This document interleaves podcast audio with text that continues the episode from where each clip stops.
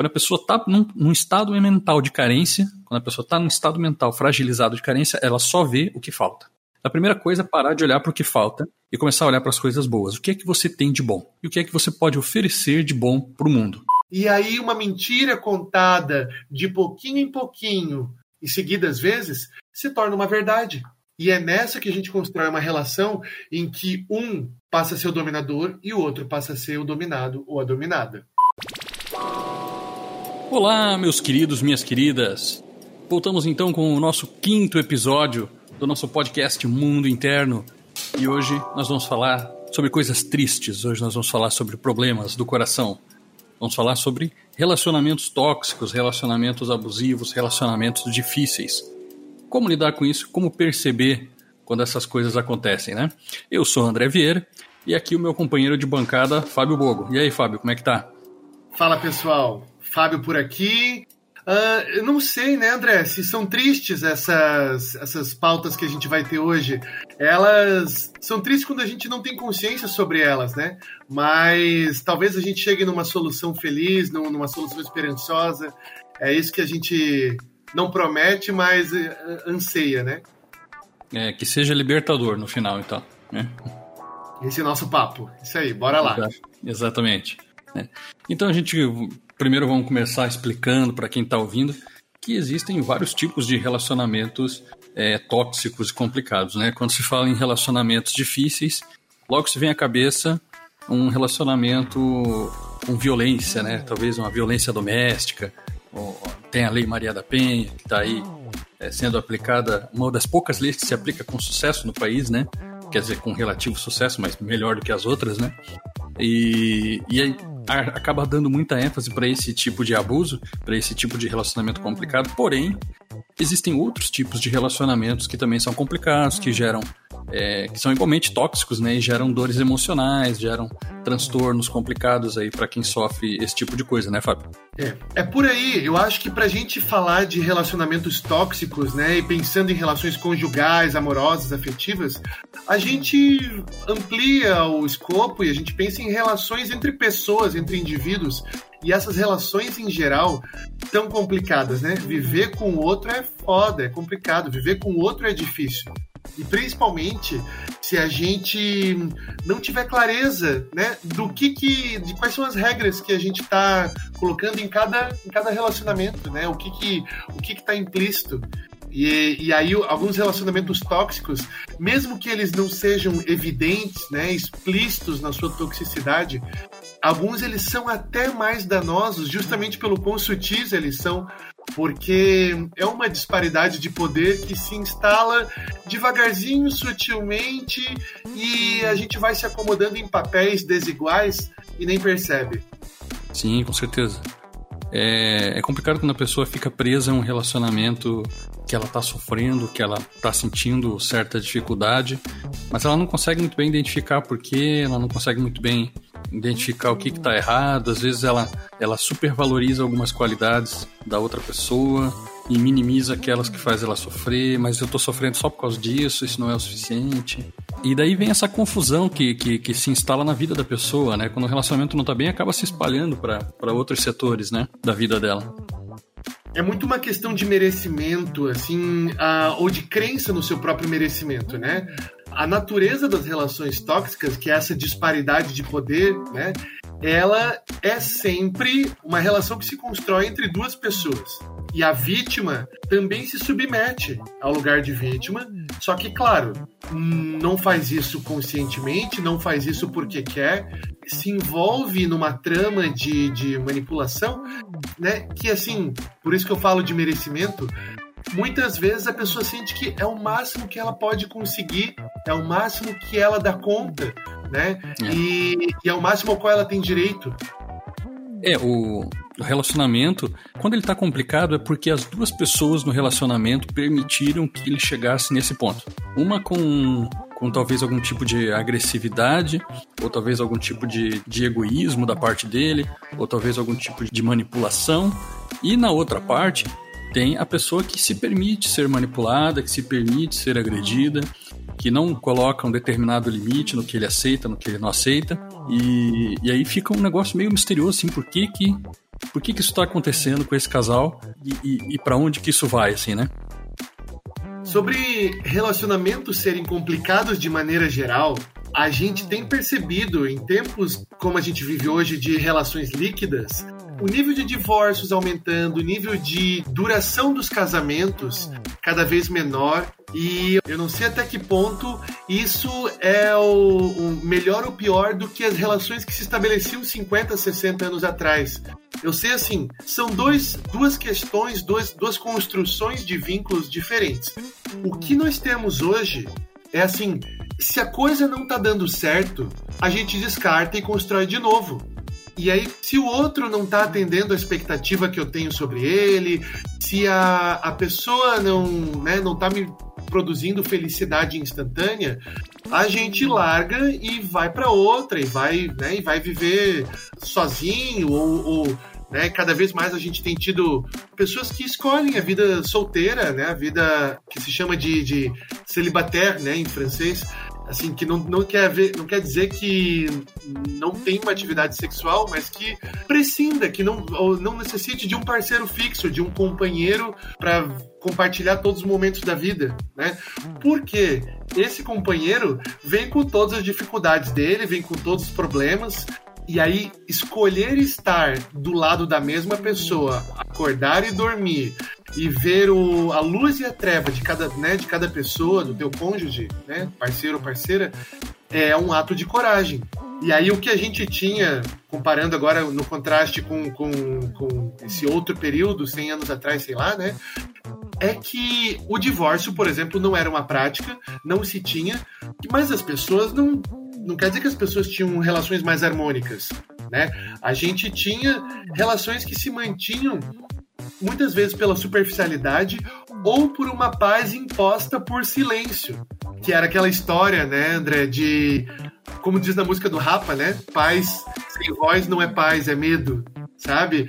Uh, uma disparidade de poder instaurada e aceita e acomodada das duas partes, muito frequentemente né, do homem para com a mulher, ou seja, subserviência da mulher dentro de uma estrutura machista patriarcal maravilhoso esse trechinho da música pra gente falar, que simplifica bem o que a gente tá falando, né? É, paz sem voz não é paz, é medo. Acontece bastante, né? Tipo, um fala e o outro com medo de ser rejeitado, com medo de, de ou até com medo de arrumar realmente uma briga com o seu cônjuge, simplesmente aceita em silêncio e absorve aquele sofrimento para si. Né? E não, não contesta e não fala com o outro. Comunicação ali fica, fica bem deficiente, né? Fica, fica deficiente, mas assim, a gente se acostuma com tanta coisa na vida e a gente se acostuma com relações em que a gente tá por baixo, em que a gente tá do lado mais fraco da corrente, porque primeiro, ou a gente não vê alternativa, não vê outra solução, e volta para a questão do merecimento, de dizer, poxa, pelo menos eu tenho alguém, se eu não tivesse com essa pessoa, vai saber com quem que eu estaria, se eu estaria sozinho, se alguém mais ia me querer esse é o pensamento que está subjacente muitas vezes, né? E outra é, eu consigo aguentar mais, sabe? O, o, a satisfação compensatória da pessoa é assim, eu dou conta de aguentar a pessoa que está do meu lado porque eu sou mais resistente no fundo, o que me o que me salva, o que me preserva aqui é saber que lá no fundinho eu sou mais resistente do que o outro.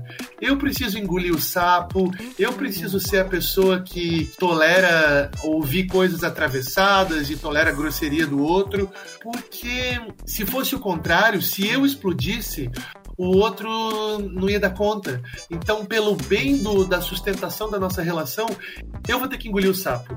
Eu vou ter que ser a pessoa que se cala e cede, né?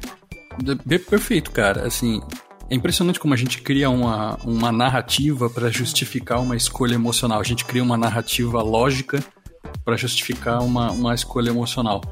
Uma escolha de, um, de uma prisão emocional, que a gente está com aquele problema e, e, emocionalmente a gente não consegue se livrar daquilo essa questão tu falou a pessoa, não, eu sou mais resistente, eu sou mais resiliente. Isso tudo é uma narrativa que tu está contando, uma historinha que tu está contando para ti mesmo, para justificar uma escolha emocional, né? Para justificar uma escolha de continuar naquela, naquela, naquela zona de conforto, naquela bolha ali que tu tá, naquela bolha de realidade que tu tá vivendo ali, né? É uma zona de desconforto, né? A zona de desconforto, exatamente. E isso vale pro. Eu, eu comentei antes sobre sistema patriarcal e machista, porque de fato isso estrutura relações em geral. Mas cada casal vai construir uma relação única e própria e a gente vê isso acontecendo dos dois lados, com parceiros e com parceiras, né? Em relações homoafetivas. Então aqui a gente está tratando no nível de sujeitos, pessoas. Pessoas vivendo juntas, assim, é muito mais fácil que na falta de comunicação, na falta de diálogo aberto, as pessoas venham defender os próprios interesses, porque também ninguém é maldoso. Nem a Carol com K. Ninguém é intrinsecamente maléfico satânico, né? Ninguém é o Jafar do Aladim. Né? As pessoas têm interesses próprios e tentam se preservar e se defender da maneira como elas conseguem. E aí manda quem pode, obedece quem tem juízo. E quando esse é o, né, quando, quando assim, essa lógica é o que impera numa relação que deveria ser uma parceria, é, a, é o segredo, é a receita para relações pouco saudáveis, né? Tem essa piada que é muito conhecida, que é a, aquela anedota dos recém-casados que, que saíram para lua de mel de carroça. Né? Um tempo atrás, muitos anos, e aí o, a mula estava dirigindo, ou o cavalo, que seja, né? Tava ali né, levando a carroça, daqui a pouco a mula empaca. E aí o, o marido, o noivo recém-casado, grita um, e a mulher, a noiva, acha estranho. Aí a mula volta a andar, anda mais um pouco, daqui a pouco empaca uma segunda vez. O cara fala dois. E a mulher de novo acha estranho. Aí o cavalo anda mais um pouquinho, empaca a terceira vez. O cara fala três, tira um 38 da cintura, pô, dá um tiro na cabeça do cavalo e mata, mata o bicho. Aí a mulher reclama: Meu Deus, Aristides, você matou a nossa mula, como é que a gente vai para casa agora? O que, que eu vou fazer? Você matou o cavalo que estava levando a nossa carroça e as nossas bagagens, nossas malas da lua de mel.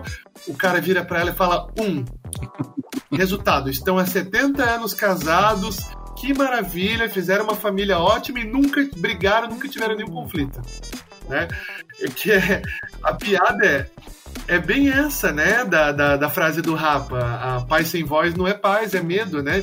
Que harmonia de casal é essa que se instaurou já no primeiro momento de casados, né? Em que foi o que bastou para declarar, para colocar sem que ninguém precisasse conversar e assinar contrato nenhum.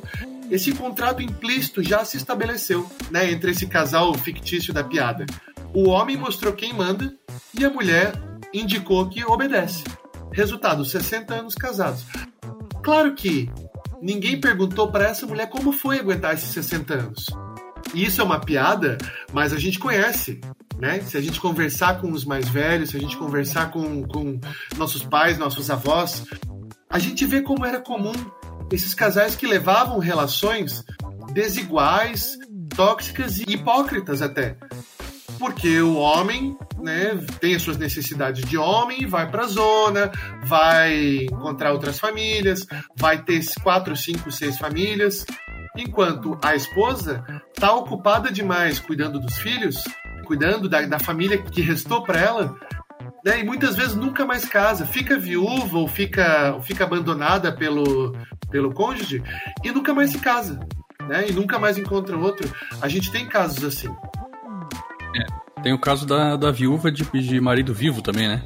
Viúva de marido vivo, que é o marido deu um perdido, assim, sumiu no mundo, foi viajar e volta dali a duas semanas e tá tudo bem, volta como se nada tivesse acontecido, ou até ele tá em casa, mas ele viaja muito, ele, ou ele tá em casa, mas não dá atenção pra pessoa. Isso dos dois lados, né? O marido ou a esposa, enfim, hoje em dia não tem mais essa não tem tão, tão bem dividida essa divisão, mas os conflitos é, continuam aí os tem, mesmos. Né? assim, uma revolução do, do papel da mulher na sociedade, em que agora a mulher tem, né, tomou posse de mais autonomia sobre si, sobre o seu corpo, sobre a sua sexualidade, mas ainda assim, eu tô para ver qual é o viúvo de mulher viva sabe? Assim, o, o viúvo que, que cuida, né, que tá em casa, enquanto a companheira tem quatro, cinco, seis famílias, né?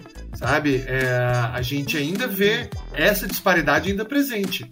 O ideal, claro, seria onde que a gente quer chegar, né? Se isso, se todas essas formas de, de relacionamentos não permitem que um dos lados, ou, ou, na verdade não permitem que os dois lados expressem o melhor de si, expressem a totalidade do seu ser, né?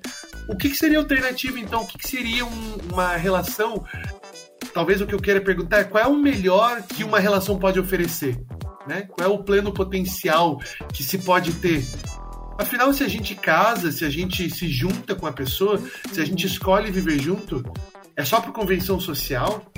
O que, que tem, o que, que tem de genuinamente maravilhoso em escolher compartilhar a vida com uma única pessoa numa relação monogâmica?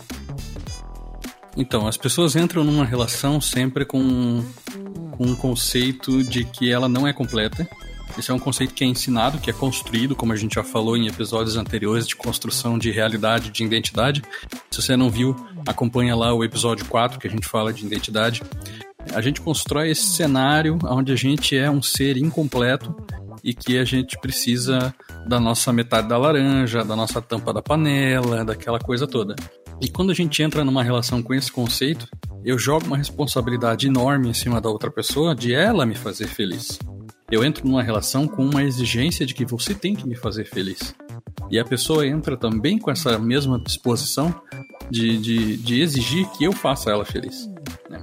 Só que, como a gente já falou também anteriormente, cada pessoa é uma pessoa, ela tem uma criação diferente, ela tem valores diferentes, né? E a pessoa tem que sustentar essa, essa, essa condição de ser o responsável pela felicidade do outro. Enfim, você joga uma responsabilidade muito grande em cima do outro. O ideal seria que a pessoa se conhecesse e entendesse que ela é um ser completo. Ponto. Ela não precisa de uma tampa de panela, de uma metade da laranja. Ela pode ter, mas ela não precisa ter. Existe essa diferença, né? E ela entendendo e, e, e, absorvendo esse conceito que ela já é um ser completo, ela entra numa relação oferecendo o que ela tem de bom e não solicitando e não exigindo. Ela entra oferecendo: olha, eu tenho esta esta energia boa, eu tenho esta boa companhia, eu tenho estas boas qualidades que eu quero oferecer para você. E ele, em contrapartida, ele entra para admirar o que a outra pessoa tem de bom, o que a outra pessoa tem a oferecer de bom, sem também exigir dela, eu não exijo dela que ela me faça feliz, e ao mesmo tempo, se ela entrar com a mesma cabeça, ela também não vai exigir isso de mim. A gente entra nessa relação oferecendo o que a gente tem de bom e não exigindo, não sugando o que o outro tem. Essa já é por si só uma relação que é muito mais saudável que o convencional pensando nisso, partindo dessa lógica, se eu tô preocupado, se eu tô interessado, na verdade, em me engajar numa relação né, saudável, potencializadora, eu não vou querer uma pessoa que se anule na relação comigo. Eu vou querer que ela brilhe mais. Que o brilho dela e o meu brilho se somem, a gente faça uma, uma supernova explosiva de tanto brilho, né? Se eu tô procurando uma pessoa que, que se cale enquanto eu falo, eu já tô indo na, na, nessa toxicidade da, né, da metade da laranja e da pessoa que, assim, ou vai suprir aquilo que me falta, sabe? Eu que sou incompleto, sou fracassado, falhado, né? Ou a outra pessoa vai me dar aquilo que eu não tenho, que, que vai, né, vai me completar. Ou então, a outra pessoa vai me aplaudir, ser plateia para mim. Né? E aí vai me confirmar o meu ego exaltado. Eu preciso de alguém que me confirme que essa imagem que eu tenho de mim tá, tá correta, é validada socialmente. E aí, se eu tenho alguém todo dia do meu lado que me lembra que eu sou o pica da galáxia, eu não preciso entrar em contato com o, com o fato inexorável de que sim, sou uma farsa, eu sou um fracassado, sim, sabe? E, e o outro me ajuda a sustentar a mentira da identidade que eu Isso criei. encaixa dos dois lados, né? Porque a outra pessoa que se anula, que se apaga nessa relação, que vai ser, que vai ser a pessoa que está aplaudindo, mas que nunca brilha, ela também está inconscientemente confirmando um, um, uma crença de menos-valia. Se ela, isso, nós falamos dos pais, mas isso é do mundo, assim, né? Das experiências de vida dela toda. Né? Ela traz essas experiências de que eu, eu valho pouco, eu sou estranho, eu sou diferente, eu sou. Ainda bem que eu encontrei alguém. E aí eu vou também procurar alguém, se eu, por exemplo, tem é, relacionamentos emocionalmente distantes eu também vou procurar alguém que seja emocionalmente distante para validar essa crença. Da mesma forma que, eu, que a pessoa que entrou com um sentimento de dominação na relação, ela também vai procurar ser exaltado e a pessoa que, que entrou com menos valia vai, vai procurar alguém que a rebaixe e que confirme a crença dela. Eu acho que agora a gente está entrando na mecânica de relacionamentos tóxicos de verdade. Aí a gente pode entrar nesse assunto que a gente já esgotou essa coisa de assim, estar com o outro é complicado, existe, a gente inclusive identificou qual é o campo possível de, de saúde numa relação, né? E a gente contrastou isso com, com assim, qual é a, a, a doença relacional, né? E aí, relacionamentos tóxicos são assim a síntese e a, o exagero desses conflitos. Por quê? Aí vamos, vamos, vamos tentar entender o que, que acontece num relacionamento tóxico. Vamos lá. Você tem pessoas que são manipuladoras e que desenvolveram ao longo da sua vida estratégias para conseguir do outro essa confirmação da, da farsa de si mesmo, né? Da farsa de supremacia, de superioridade que eu atribuo para mim mesmo, tá? E aí eu eu aprendi a buscar isso das pessoas, principalmente das pessoas com quem eu estou me relacionando. Como é que se faz isso? Nunca aquilo que a pessoa faz pode ser suficiente. O outro, né? O outro que está comigo. Eu, eu pensando aqui como o, o, o tóxico, né? Nunca aquilo que o outro faz pode ser legal, suficiente, adequado. O outro sempre precisa ser relembrado de que ele só vai estar tá completo e feliz comigo. Então eu crio essa necessidade. O capitalismo faz isso com um novo iPhone a cada dois anos. Ah, você já tem um iPhone 10? Não, mas esse iPhone 10 agora não funciona mais, a gente precisa do 11. É o 11 que vai te fazer um cidadão por cima da carne seca. Né? E a gente faz isso nos relacionamentos. Olha como eu te ajudo, olha como eu sou necessário na sua vida. Né? Olha os empregos né, que eu te ofereço, olha os amigos que eu trago com você. E aí, pouco a pouco, vai se criando essa lógica de que o valor que a sua vida tem cabe a mim, sou eu quem dou, sou eu quem ofereço. Isso se eu chegar para você no primeiro dia de relacionamento, né, e, e, te falar, olha só, quem vai trazer valor para sua vida sou eu, você não vai engolir, vai me mandar tomar no, toma, né, tomar naquele lugar e, e, e vai cortar as relações comigo imediatamente. Mas como isso se constrói no cotidiano, dia a dia, a gente vai se convencendo aos pouquinhos. E aí uma mentira contada de pouquinho em pouquinho e seguidas vezes se torna uma verdade. E é nessa que a gente constrói uma relação em que um passa a ser o dominador e o outro passa a ser o dominado ou a dominada. É, quando a gente fala de relações, a gente pode meio que dividir assim, mas relações são relações. Todas elas funcionam mais ou menos na mesma mecânica, né? Uns têm mais envolvimento emocional, outros têm menos, mas a relação com os pais, a relação com os amigos, a relação com o ambiente à tua volta, tudo isso é, é tudo isso é significado que a gente está dando, né? E, e, a gente se relaciona com esses significados. A gente não se relaciona com pessoas e objetos, a gente se relaciona com este significado que a gente dá para ela. E o, relacionamento, em relacionamentos amorosos, principalmente, é, esse é um jogo que, que tem que ser para dois. É um, é, não é uma coisa que se faz sozinho. É um jogo para dois. Se um pretende usar o relacionamento só para seu benefício, o outro, evidentemente, vai ser apagado. O outro vai se apagando até onde ele aceita ser apagado. E esse, esse aceitar pode não ter limite, né? É importante que a pessoa perceba isso para que ela coloque um limite. Quanto mais ah, essa disparidade vai se acentuando, mais difícil fica de sair, né? Sair de um relacionamento tóxico é complicado, pelos mesmos motivos pelo qual o relacionamento tóxico é tóxico. Ou seja, como é que alguém né, que está numa relação em que foi levado a acreditar que não é nada sem o outro, que não tem força, que não tem poder, né, que não tem autonomia. Como é que alguém vai conseguir sair disso se para isso ele precisa usar poder, autonomia e, e valor pessoal, né, e respeitar o seu próprio valor, entende? E aí não é como se isso fosse só uma mentira, como se estivesse só no campo do discurso, porque isso vai se né, a toxicidade, né, a, a, a manipulação vai se confirmando na materialidade também. Ah, o apartamento está no nome dele, o carro está no nome dele, realmente não é mentira dele o fato de que todos os amigos que a gente tem são os amigos dele. E aí, se eu sair dessa, eu fico sem ninguém, eu fico sozinha.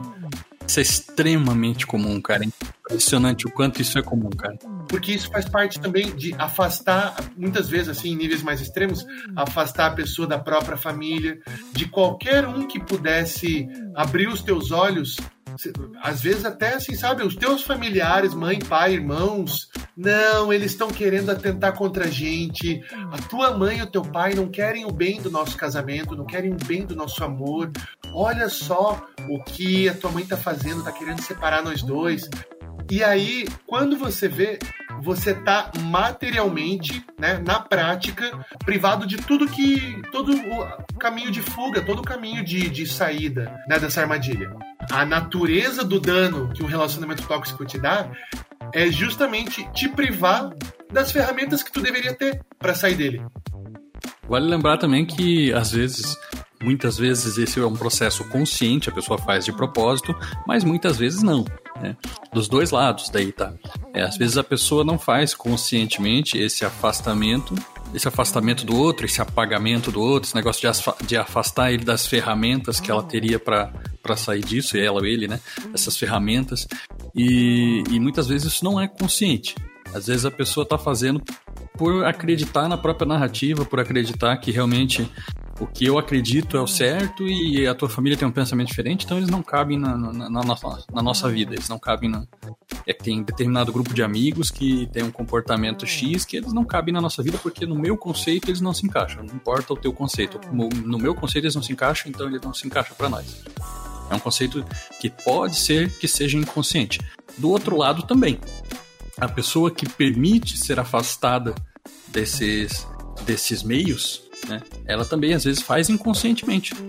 Ela abre mão de amigos, ou ela abre mão até de buscar amigos, ela abre mão de, de círculos sociais, ela se afasta de alguns membros da família, porque é inconsciente. Ela também está naquele processo de, de, de manipulação do, do, do, manipulado, né? Ele está sendo manipulado de uma maneira que ela também não percebe. Não, eu vou me afastar disso aqui porque porque eu quero, porque não é bom. Às vezes é inconsciente. Tu vai se afastando numa, numa, na medida que tu vai acreditando nessa narrativa que aquilo ali não é bom para ti. É subconsciente também. Concordo totalmente.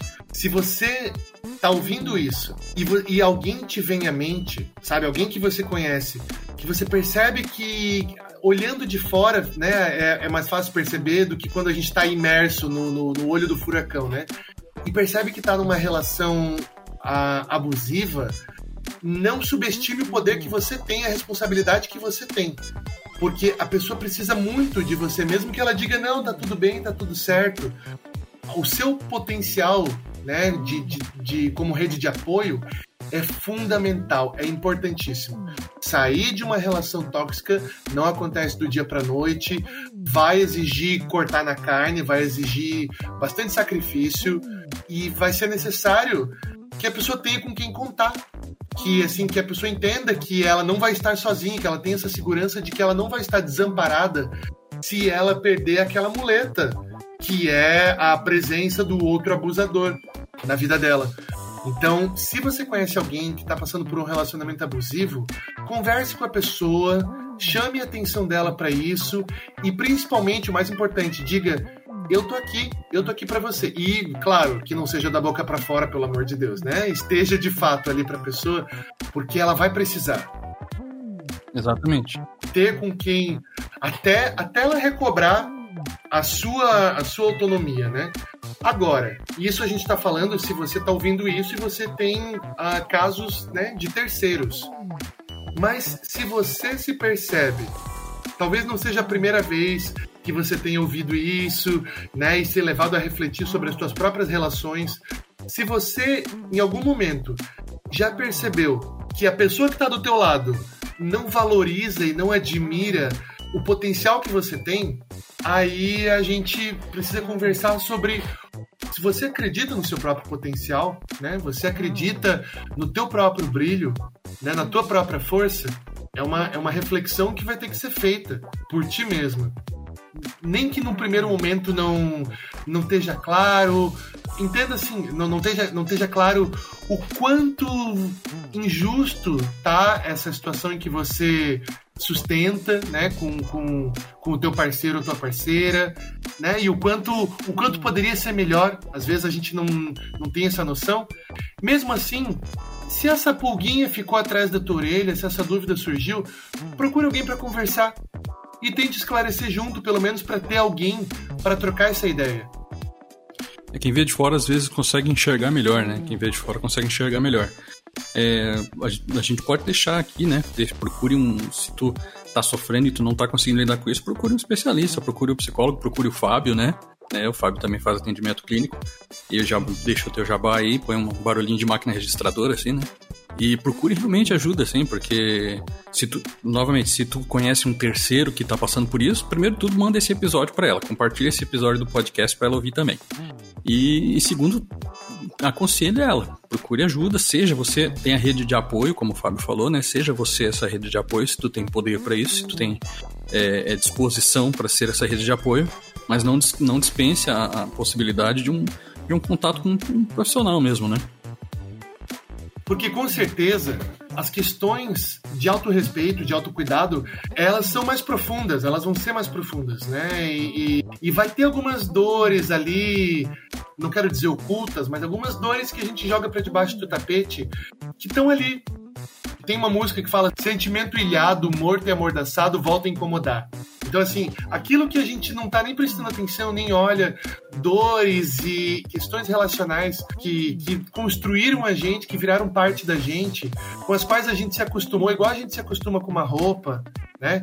Elas continuam ali agindo. É, a gente para de discriminar elas na nossa vida, para de perceber, sabe? Tem algo acontecendo comigo a gente chega num ponto em que a gente só, só pensa assim, a vida é isso mesmo, né? A vida é isso, a vida é a gente aguentar abuso e tolerar que pisem na gente. Não é isso? Que outra coisa tem para fazer além disso, né? Aí entra o processo oposto, né?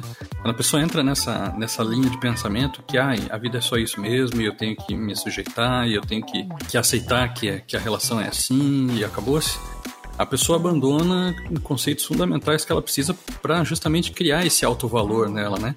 Ela abre mão justamente de criar este conceito do seu valor pessoal, do seu auto-respeito, do seu autocuidado, né? E aí eu acho que aí a gente já começa a entrar em algumas coisas que a gente pode, aqui nesse cast, já começar a tentar ajudar. É, é muito importante a gente lembrar que tudo é uma construção, né? Uma caminhada. Se você está muitos anos num, numa condição X, não é de uma hora para outra que você vai mudar para uma condição Y.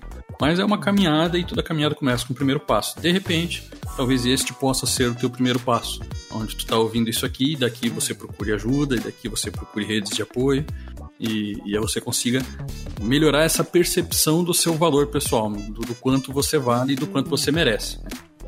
O passo zero, acho que é esse. Acho que assim, o passo inicial, né? Ou assim, a condição para que a gente dê os passos, né? No sentido de, de, de transformar a nossa vida e construir relações mais igualitárias, mais saudáveis, né? É, acho que o, o estado zero, o passo zero é esse. Assim, você é legítimo.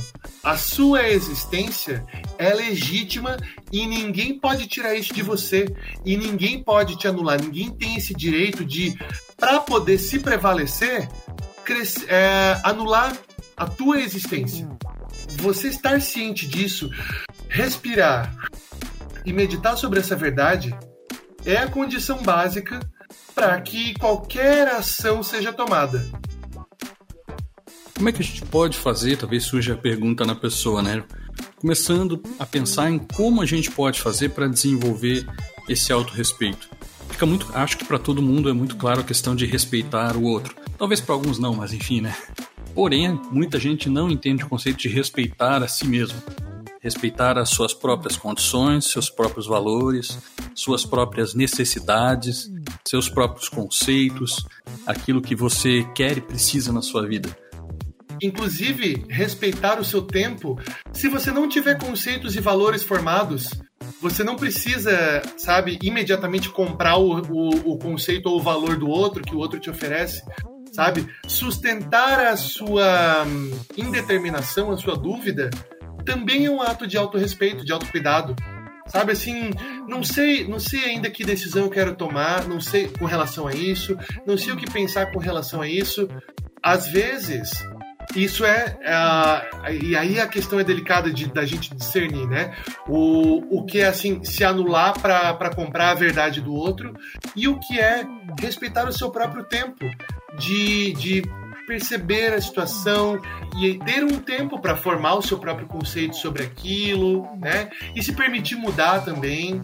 Eu acho que a gente já falou sobre isso, né? Sobre em outros casts. Só o mais tolo e o mais sábio não mudam de opinião. Então, assim, permitir-se mudar de opinião, permitir-se uh, variar, porque você não está atendendo a ninguém, né? E assim, sabe, preciso preciso defender tal ideia ou defender tal opinião, porque é isso que a pessoa que está do meu lado manda e, e orienta, né? Sabe? Respeitar quando você tem um valor determinado, respeitá-lo. Quando você ainda não tem, também respeitar esse tempo do vazio. exatamente. É, você não precisa se. Você tem que estar aberto à mudança, você tem que estar aberto ao, ao processo de mudança. Né? Até porque as mudanças acontecem durante todo o período de vida, da hora que você nasce, é um bebezinho, até o teu último respiro lá, a hora que a tua hora derradeira, a hora da tua passagem, até a hora da sua morte, você vai passar por um processo de mudança contínuo. Então a gente eu já frisei isso aqui em outras em outros casos, acho que cabe aqui essa frase: você não é nada. Você está assim nesse momento. Tenha, tenha aberto e tenha isso para ti e esteja aberto à mudança. Né? E aí essa mudança, ela começa, se tu tá tentando mudar a ti mesmo, ela começa numa autoavaliação. Né? Esse papo que a gente está tendo até agora é para tentar te abrir os olhos e fazer tu perceber se tu tá passando por essa dificuldade, fazer tu perceber essas dificuldades que talvez tu não tenha notado ainda. Então, comecei a perceber essa dificuldade. Quais são os próximos passos dali para frente? Percebi e aceitei, tenho essa dificuldade. Vamos tentar começar a criar esse autorrespeito que falta se está faltando esse auto-respeito que a gente falou, se esse é o seu caso, como é que a gente começa um caminho, uma caminhada para criar esse, criar esse auto-respeito? Né? Primeiro de tudo, revisando isso que, que, que o Fábio já falou, entenda, conheça a ti mesmo, né? E entenda as tuas necessidades, os teus valores, as tuas preferências, e entenda que você já é um ser completo. Começa por aí você não precisa de uma outra pessoa. Você pode ter outra pessoa na sua vida e isso pode ser muito positivo, mas você não precisa. Precisar e querer são duas coisas bem diferentes. Você já é um ser completo. Então você precisa entender este ser completo e respeitar as preferências, os gostos, as limitações deste ser completo, tá? Comece, num primeiro passo, eu sugiro, e aí o Fábio me complementa, é, comece observando o que você tem na tua autoavaliação, no teu autoconhecimento, no que tu já conhece de ti mesmo. Comece avaliando o que você tem de bom. Comece observando as coisas boas. Normalmente as pessoas que estão nesse estado é, com uma deficiência de valor, assim, de sentimento de valor, ela dá muita ênfase para as coisas negativas dela e especialmente porque está faltando. Quando uma pessoa entra num estado de carência, ela só vê o que está faltando. É, isso entra, isso vai para qualquer tipo de carência. Acho que eu até já comentei isso em algum outro, em algum outro cast. Para qualquer tipo de carência, não só a carência afetiva, mas carência financeira, carência de saúde, se você tiver dificuldade de saúde, qualquer tipo de carência. Quando a pessoa está num, num, estado mental de carência, quando a pessoa está num estado mental fragilizado de carência, ela só vê o que falta. A primeira coisa é parar de olhar para o que falta e começar a olhar para as coisas boas. O que é que você tem de bom? Lembrando que você já é um ser completo. O que é que você tem de bom e o que é que você pode oferecer de bom para o mundo? O que é que é bom para ti e o que, é que você oferece de bom para o mundo? Sabe uh, o que eu acho sobre essa, né, essa questão de, de assim da gente entender que nós somos seres completos talvez eu não diria completos no sentido de prontos, terminados, eu acho que também não é isso que tu está querendo dizer, né? E acho que legal que as pessoas não entendam assim, porque foi por isso que eu disse agora há pouco essa história de, de né, autocuidado e autorrespeito também passa por respeitar o seu próprio tempo de dúvida, o seu próprio tempo de descoberta, porque muitas vezes eu já já trouxe esta informação, né? Já já apresentei essa verdade enfim, pessoas que estavam vivendo, passando por isso, estavam né, em situação de terapia, e aí algo nesse sentido que eu disse, né? No sentido de você é um ser completo, né? E respeite o que você é. E aí a pessoa responde, mas eu não sei o que eu sou. Eu não sei, sabe, assim, uh, o que, que, eu tenho de bom para dar para o mundo. Eu não sei o que, que, eu, o que, que eu tenho de, de valor. Como assim? Se eu tirar o outro da minha vida, esse outro que me faz mal, mas que também me dá um sentido, me dá um rumo, me dá uma orientação, o que, que sobra? Eu sei lá, eu não sei, né? Por, é, é nesse sentido que eu estou dizendo. Até que você consiga perceber e se também jamais perceber, né, a, a, você não tem a obrigação de, de ter clareza sobre meus pontos positivos são aqui, segue a lista, né? E, e mesmo que, que eles não, não sejam listáveis claramente, colocados em palavras verbalizáveis, cara, só seja quem você é e isso já é o bastante, isso já é legítimo. Né? Talvez nesse sentido de completo, sempre por completar-se, sempre por descobrir-se, sempre por aprimorar-se, né? Mas completo no sentido de que não tem nada que falta. Você é o que você é, pronto. E daqui para frente é só ampliar, é só crescer. É isso que nós fazemos. É isso que a gente faz como ser vivo. Né? Então a gente cresce se adaptando ao que quer que o ambiente nos ofereça, que o mundo, que a realidade né, apresente para gente. E esse, é, essa é a caminhada. O caminho se faz caminhando. É, está completo quer dizer que tem todas as peças aí, não quer dizer que está finalizado, né?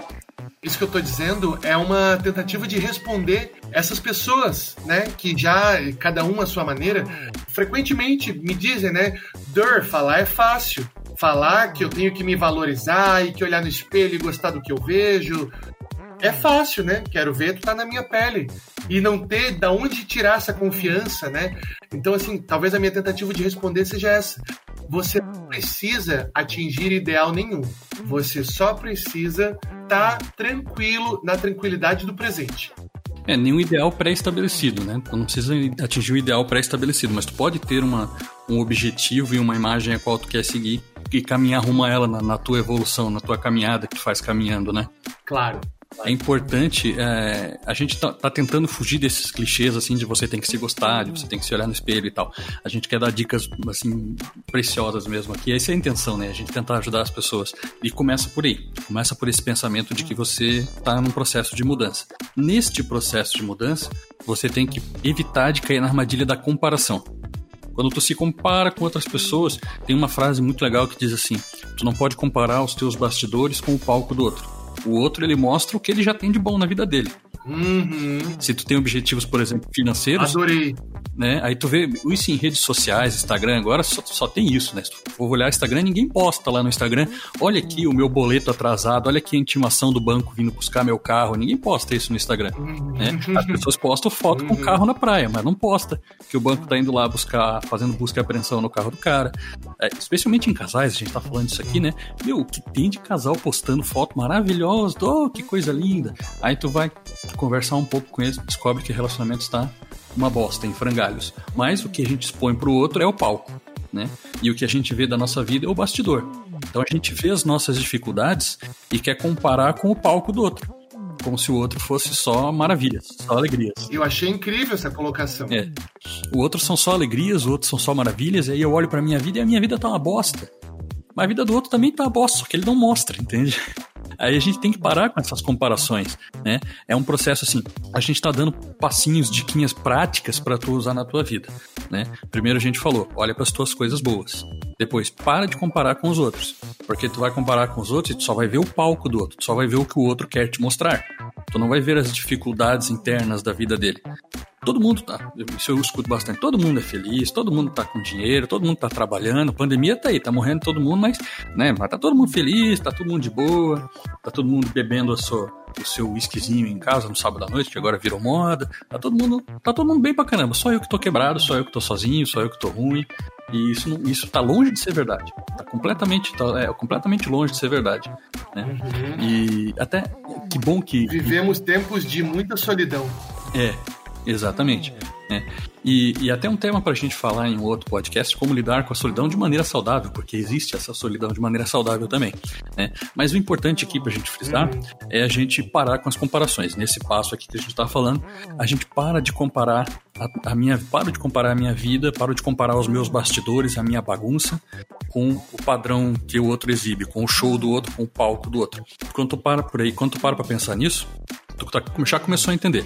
Você é um ser completo, então tu não precisa, primeiro, demonstrar nada para ninguém, não precisa provar nada para ninguém, não precisa se encaixar em nenhum padrão social e você para de se comparar com os outros. Aí tu começa a conhecer o teu valor, tu começa a conhecer as tuas vontades, as, o, a gente vai falar um pouquinho de autorrespeito, né? Quando a gente fala um pouquinho de autorrespeito, é, é o respeito, a gente estava falando e a gente acabou é, encaixando esses conceitos aqui, mas o, o autorrespeito que a gente diz é isso tu vai te conhecendo e tu vai estabelecendo o que você gosta, o que faz bem para ti, o que é importante para ti. Existe aí algumas técnicas, alguns testes psicológicos de avaliação e tal, onde tu podes determinar o que é, se tu não sabe, né? O que é importante para ti, que valores são bons para ti, que valores não são. Eu vou dar um exemplo bem prático aqui. Tem gente que se adapta muito bem com a vida trabalhando no escritório. Uhum. Acorda de manhã, vai pro escritório, trabalha das 8 às 6, vai para casa. Tem gente que se adapta muito bem a isso. Tem gente que ia morrer se fosse pra um trabalho assim. Ele precisa estar tá na rua, ele precisa estar tá passeando, ele precisa estar tá viajando, ele precisa estar. Ele precisa fazer um trabalho dinâmico, falar com pessoas, ficar sentado na frente de um computador. É extremamente estressante para ele. Já para outra pessoa, ter que sair da frente do computador, do meu ar-condicionado na minha sala bonitinha, e ir pra rua falar com alguém, ou fazer uma visita, ou fazer um trabalho, sei lá, de campo, na lavoura, alguma coisa, seria a morte para essa pessoa entende? Então nós estamos aí começando a entender o que, que é o autorrespeito. Se eu me conheço e eu sei que eu preciso de um trabalho ao ar livre, eu não vou me submeter, ou se eu tiver que me submeter, isso vai ser por um período limitado, eu vou me submeter a essas condições, eu, eu não vou querer isso. Então, eu, se, eu, se eu sei que eu não me encaixo bem num trabalho de lavoura, de campo, por exemplo, eu não vou me sujeitar a esse trabalho. Se eu sei que eu não me encaixo bem num trabalho é, fora, que eu prefiro estar numa salinha, no ar-condicionado na frente do computador, eu vou me submeter, eu vou querer buscar isso. Então, respeitar começa por aí, né? O autorrespeito começa em você entender o que é importante para você, o que, o que é valioso para você, e começar a correr atrás disso e rejeitar e tirar coisas do teu caminho que te fazem sofrer. Aí a gente voltando para a questão do relacionamento. Se tu tem um relacionamento aonde alguma coisa te faz sofrer, estabelecer esse, esse padrão, esse autorrespeito, quando você estabelece os teus limites do que tu gosta e do que tu não gosta, tu começa a perceber o que você tem que tirar da tua vida. Né? Lógico que sempre tem uma conversa, tu não pode ser radical, senão tu é que vira o dominador manipulador, né? Tu não pode ser radical, mas tu tem que ter esse conceito de que tal coisa na tua vida não te faz bem e que você precisa procurar uma mudança, uma alternativa para isso, né, Fábio? Com certeza. E aí, então, se o segundo passo é sair da comparação e, e encontrar referência em si mesmo e no seu próprio desejo, aí depois disso a gente pode ir para o terceiro passo, que aí sim, procurar ajuda, né? Procurar ajuda, conversar com as pessoas, procurar terapia. É, se você tiver familiar perto, se você né, tiver uma relação com a sua família próxima, procura sua família, procura quem tiver por perto e que você sentir que faz parte da tua rede de apoio que pode estar lá para você, né? Então não hesite, não tenha medo de procurar outras pessoas que possam estar contigo, te dar a mão nessa trajetória, né? Que, que não dá para mentir, que vai ser tranquila, vai ser mar de rosas, por que não? Porque é doloroso, né? Sair de uma de um, uma zona de desconforto, como a gente tinha falado, né? Tem sacrifícios que envolve e assumir. Qual é o contrário da zona de desconforto? É assumir a própria responsabilidade. É o, a maior. Vamos voltar para nossa nerdice aqui. A gente não consegue fazer um podcast sem falar de super-herói, sem falar de Marvel, né? É, a maior lição que os super-heróis já deram é com grandes poderes vem grande responsabilidade. Sim. No momento em que você abdica do seu poder, você também né, tem essa, esse conforto ou desconforto de que o outro decide o que é bom ou ruim para você. Quando você toma posse da, das rédeas da tua própria vida, cabe a você assumir essa responsabilidade também. Aí é que é a parte que exige mais de você sair disso em que o, a mão que te dá o, o tapa também te alimenta. Né? É assim que uma relação tóxica, tóxica se sustenta. A mão que dá o tapa é a mesma mão que alimenta. E esse vínculo duplo não permite que seja só um, simplesmente um inimigo na tua vida. Porque é um inimigo complexo, porque ele me bate, mas ele é tão querido comigo, no outro dia ele me dá rosas. Ele me manipula, ele fala que eu não sou nada, mas depois quando eu, quando a gente tá junto, quando a gente tá bem, ele fala que eu sou linda, maravilhosa, ou lindo, maravilhoso. Então é isso, é, é, é isso que torna a coisa tão complexa. E aí, sacrificar a parte ruim também significa sacrificar a parte boa. É. Vale lembrar também que a gente não está falando só de, de agressão física, né? A gente está falando todo tipo de agressão. Quando a gente falou agora de estabelecer limites do que te faz mal, não é só agressão física, né? Às vezes o teu parceiro tem um comportamento.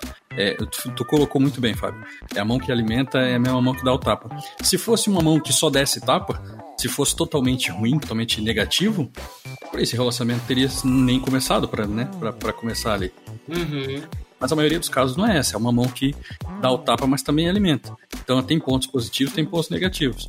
E é importantíssimo você estabelecer os limites para saber o que tu aceita e o que tu não aceita. Isso às vezes não, não é muito claro para a pessoa. E é importante fazer esse trabalho de autoconhecimento, fazer esse trabalho de observação de ti mesmo para definir o que, que tu aceita e o que, que tu não aceita. E aquilo que tu não aceita, uhum. quando tu fala de autorrespeito, tu fala de tu respeitar aquilo que tu quer para ti e aquilo que tu não quer para ti e tu estabelece esses limites e respeita os teus próprios limites. Isso é autorrespeito. Se eu não quero isso para mim, se tal coisa está me fazendo sofrer, e eu sei que isso está me fazendo sofrer, eu não quero isso para mim. Independente se tem outros pontos positivos. Uhum. Ah, mas é, ele é muito mais bom do que mal. Todo mundo tem defeitos, né? Ninguém é perfeito também. Todo mundo tem defeitos, vem, da, vem do teu caso, tu avaliar o teu caso. Todo mundo tem defeitos, mas às vezes tem defeitos que são grandes demais para você ficar tolerando outras qualidades. Se alguma coisa ultrapassa esses limites que tu colocou, se alguma coisa não respeita esses limites, ela não tem respeito por você. E é isso aí que tu tem que podar. Tá, tá te invadindo, tá te violentando, é. né? Às vezes de uma forma emocional e sutil, como a gente falou, não necessariamente é jogado na tua cara, não necessariamente o cara é agressivo com palavras, jogando isso na tua cara, mas às vezes podando você de coisas que são valiosas para ti, né? Como a gente falou, por exemplo, no caso da profissão, né? E coloquei aquele caso lá, se tu prefere trabalhar no escritório, tu não aceita trabalhar na lavoura, por exemplo, existem questões emocionais que se encaixam nisso aqui. Eu aceito tais condições em prol do relacionamento, eu aceito tais condições. Outras tais condições eu não aceito. E quando tu tem esse conceito de autorrespeito, é tu que vai te cobrar de tu não deixar que ninguém passe esses limites. Isso é autorrespeito saber o seu limite no sentido de uma invasão, de assim, qual é o, o, ponto em que o ato da pessoa te invade, te violenta, né? É, é o autorrespeito. E saber o seu limite de até onde eu posso ir, até onde eu aguento, sem, eu ten, sem que eu tenha que me esforçar demais e ir além do que, do, sabe, do que é natural para mim, é um, talvez seja uma autocompaixão, né? Talvez a gente possa colocar dessa forma. O limite de dentro para fora, de assim, até onde o meu braço alcança, até onde eu consigo sozinho caminhar com as próprias pernas e fazer isso, isso é autocompaixão, né?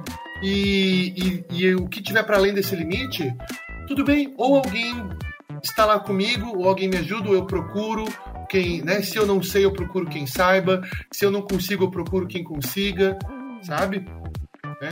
Então são dois lados de, de, de uma autopreservação, né? Tanto autorrespeito, de colocar assim, ó, essa é a minha fronteira e aqui ninguém invade. Quanto o limite no sentido oposto também, de é até aqui que eu consigo ir. Mais que isso, me machucaria, sabe? Me, me, me, seria exigir demais de mim mesmo. Né? É. É, tu te coloca numa situação de sofrimento Assim, é importantíssimo tu entender isso. Tu te coloca numa posição de sofrimento, num cenário de sofrimento, quando tu ultrapassa os teus próprios limites. Né? Seja permitindo que alguém faça alguma coisa que te desrespeite, ou seja, tu mesmo não tendo esse autorrespeito, tu mesmo desrespeitando teus próprios limites e indo além do que é do que é agradável para ti, né? Nós estamos falando de uma relação que é para ser duradoura. Né? Uhum. Se tu estabelece um determinado limite e esse limite é ultrapassado com frequência toda hora, tu se coloca nessa posição de sofrimento toda hora, esse não, não tem como ser um relacionamento saudável. Né? Uhum. tu vai passar 24 horas por dia contigo mesmo, né? Já dizia a Monja Quen. Tu vai passar 24 horas por dia contigo mesmo. Aonde você for, você vai estar, né? Já dizia ela. Então, faça dessa, dessa, desse, dessa caminhada, dessa companhia de tu contigo mesmo, algo agradável. Como é que tu vai fazer com que isso seja agradável? Respeitando seus próprios limites, não se colocando em situações de sofrimento.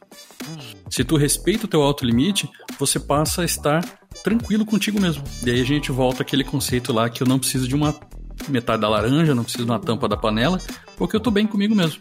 Eu respeito, eu conheço os meus limites, eu conheço as minhas fronteiras, e eu respeito esses limites, essas fronteiras, eu tenho auto respeito. Então, eu, eu, eu não me coloco em situações de sofrimento e não permito que ninguém me coloque em situações de sofrimento. Né? Uhum.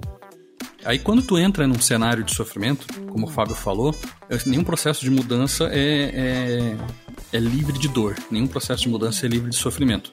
Né? Mas ele é imensamente recompensador quando tu passa por esse nevoeiro inicial de sofrimento, quando tu sai do outro lado tu vê que foi muito recompensador. Eu falo isso por experiência própria. E aí nesse momento de dor vem a autocompaixão. A autocompaixão é como se tu fosse a tua própria rede de apoio. A gente falou de rede de apoio, né? Se tu tem um terceiro que está passando por isso, seja a rede de apoio dele. Porém, tu também pode ser a tua própria rede de apoio. É um exercício muito interessante de se fazer. O que que tu faria se tu estivesse olhando de fora a tua mesma situação, se na tua situação colocasse uma terceira pessoa, o que tu faria para ajudar essa pessoa, né? Se eu não fosse eu, se eu fosse o Fábio olhando o Fábio na minha situação, o que eu faria para ajudar ele? Né? Isso é autocompaixão. Autocompaixão é tu, metaforicamente, se dar um abraço, se dar um colo, ser gentil consigo mesmo. Né? É, às vezes uhum. você se coloca numa situação de sofrimento e você está resistindo bravamente ao sofrimento. Existe até um certo prazer, existe até um certo orgulho nisso, né? Eu resisto bravamente a este sofrimento que eu estou colocando aqui porque eu sou melhor do que isso e tal. Hum, tu tá te fazendo tu tá sendo teu próprio carrasco, né?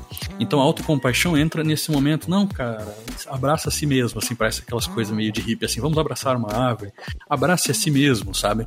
É, num, num sentido é, emocional, assim, abrace a si mesmo e diga, cara, calma, tá tudo bem, vem aqui, eu vou, eu vou te ajudar, mas eu sou eu mesmo, tá ligado? Eu vou me ajudar, vem cá, eu vou me ajudar. Claro, claro, é isso.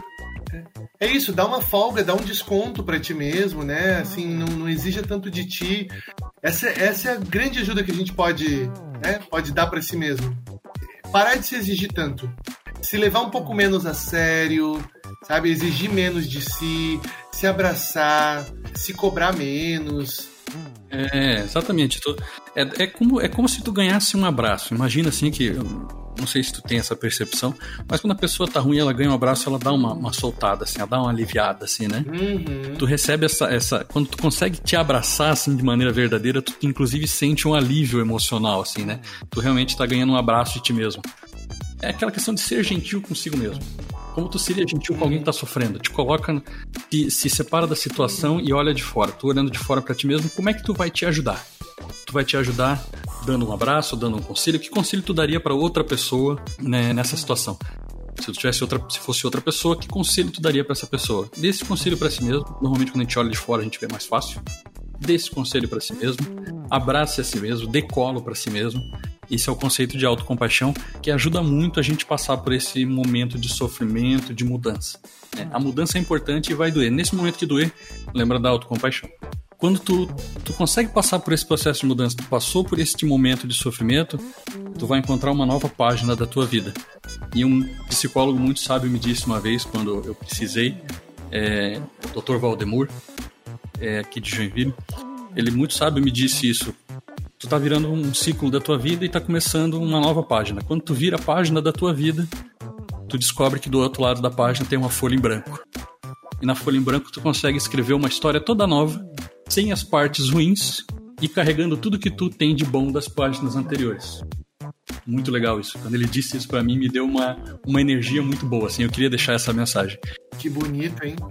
É, muito bom, cara. Se tu precisa virar uma página, vire a página, cara. Do outro lado, tu vai encontrar uma página em branco. E nessa página em branco tu consegue escrever só coisas boas, tirando as coisas ruins. Todos os erros que tu cometeu no passado, tu não precisa cometer de novo nessa nova página, mas traga tudo que tu aprendeu de bom ali eles continuam lá, né? Isso, é, a história da tua vida não começou a ser escrita hoje, nessa nova página, né?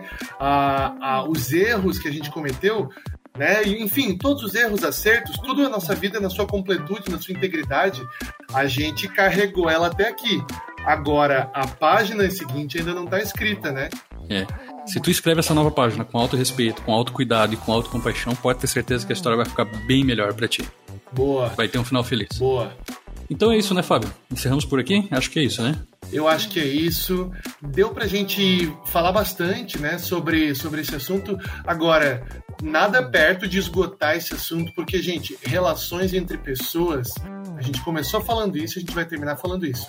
São complicadas, né? E não é num, num, num cast que a gente esgota o assunto, tem muito mais aí para ser dito, mas que bom, né? A gente vai ter mais momentos para conversar. Claro, a gente pode voltar nesse assunto mais aprofundado em episódios futuros aí. Então acompanha a gente. Você que gostou do que a gente falou aqui, acompanha a gente também nas redes sociais. A gente, você encontra a gente lá no Instagram, arroba Mundo Interno Podcast. Você encontra a gente também no YouTube, Mundo Interno. E você encontra a gente também nos vários players de podcast por aí, no Spotify, no Deezer, certo? Minha rede social, quem quiser me encontrar, é arroba sou André Vieira. E Fábio? É, arroba Fábio HM Bogo, B-O-G-O. Tem os meus contatos da minha clínica, já vou fazer meu jabá aqui, né? Eu, eu, eu sou psicólogo clínico, atuando aqui em Joinville, mas também agora na pandemia, na modalidade online. Então, é, me procurem, né? Se, se caso, caso sintam necessidade, eu estou à disposição e vamos conversar. Tchau, tchau, gente. Até semana que vem. Maravilha. Muito obrigado a quem ouviu e a gente se vê na próxima.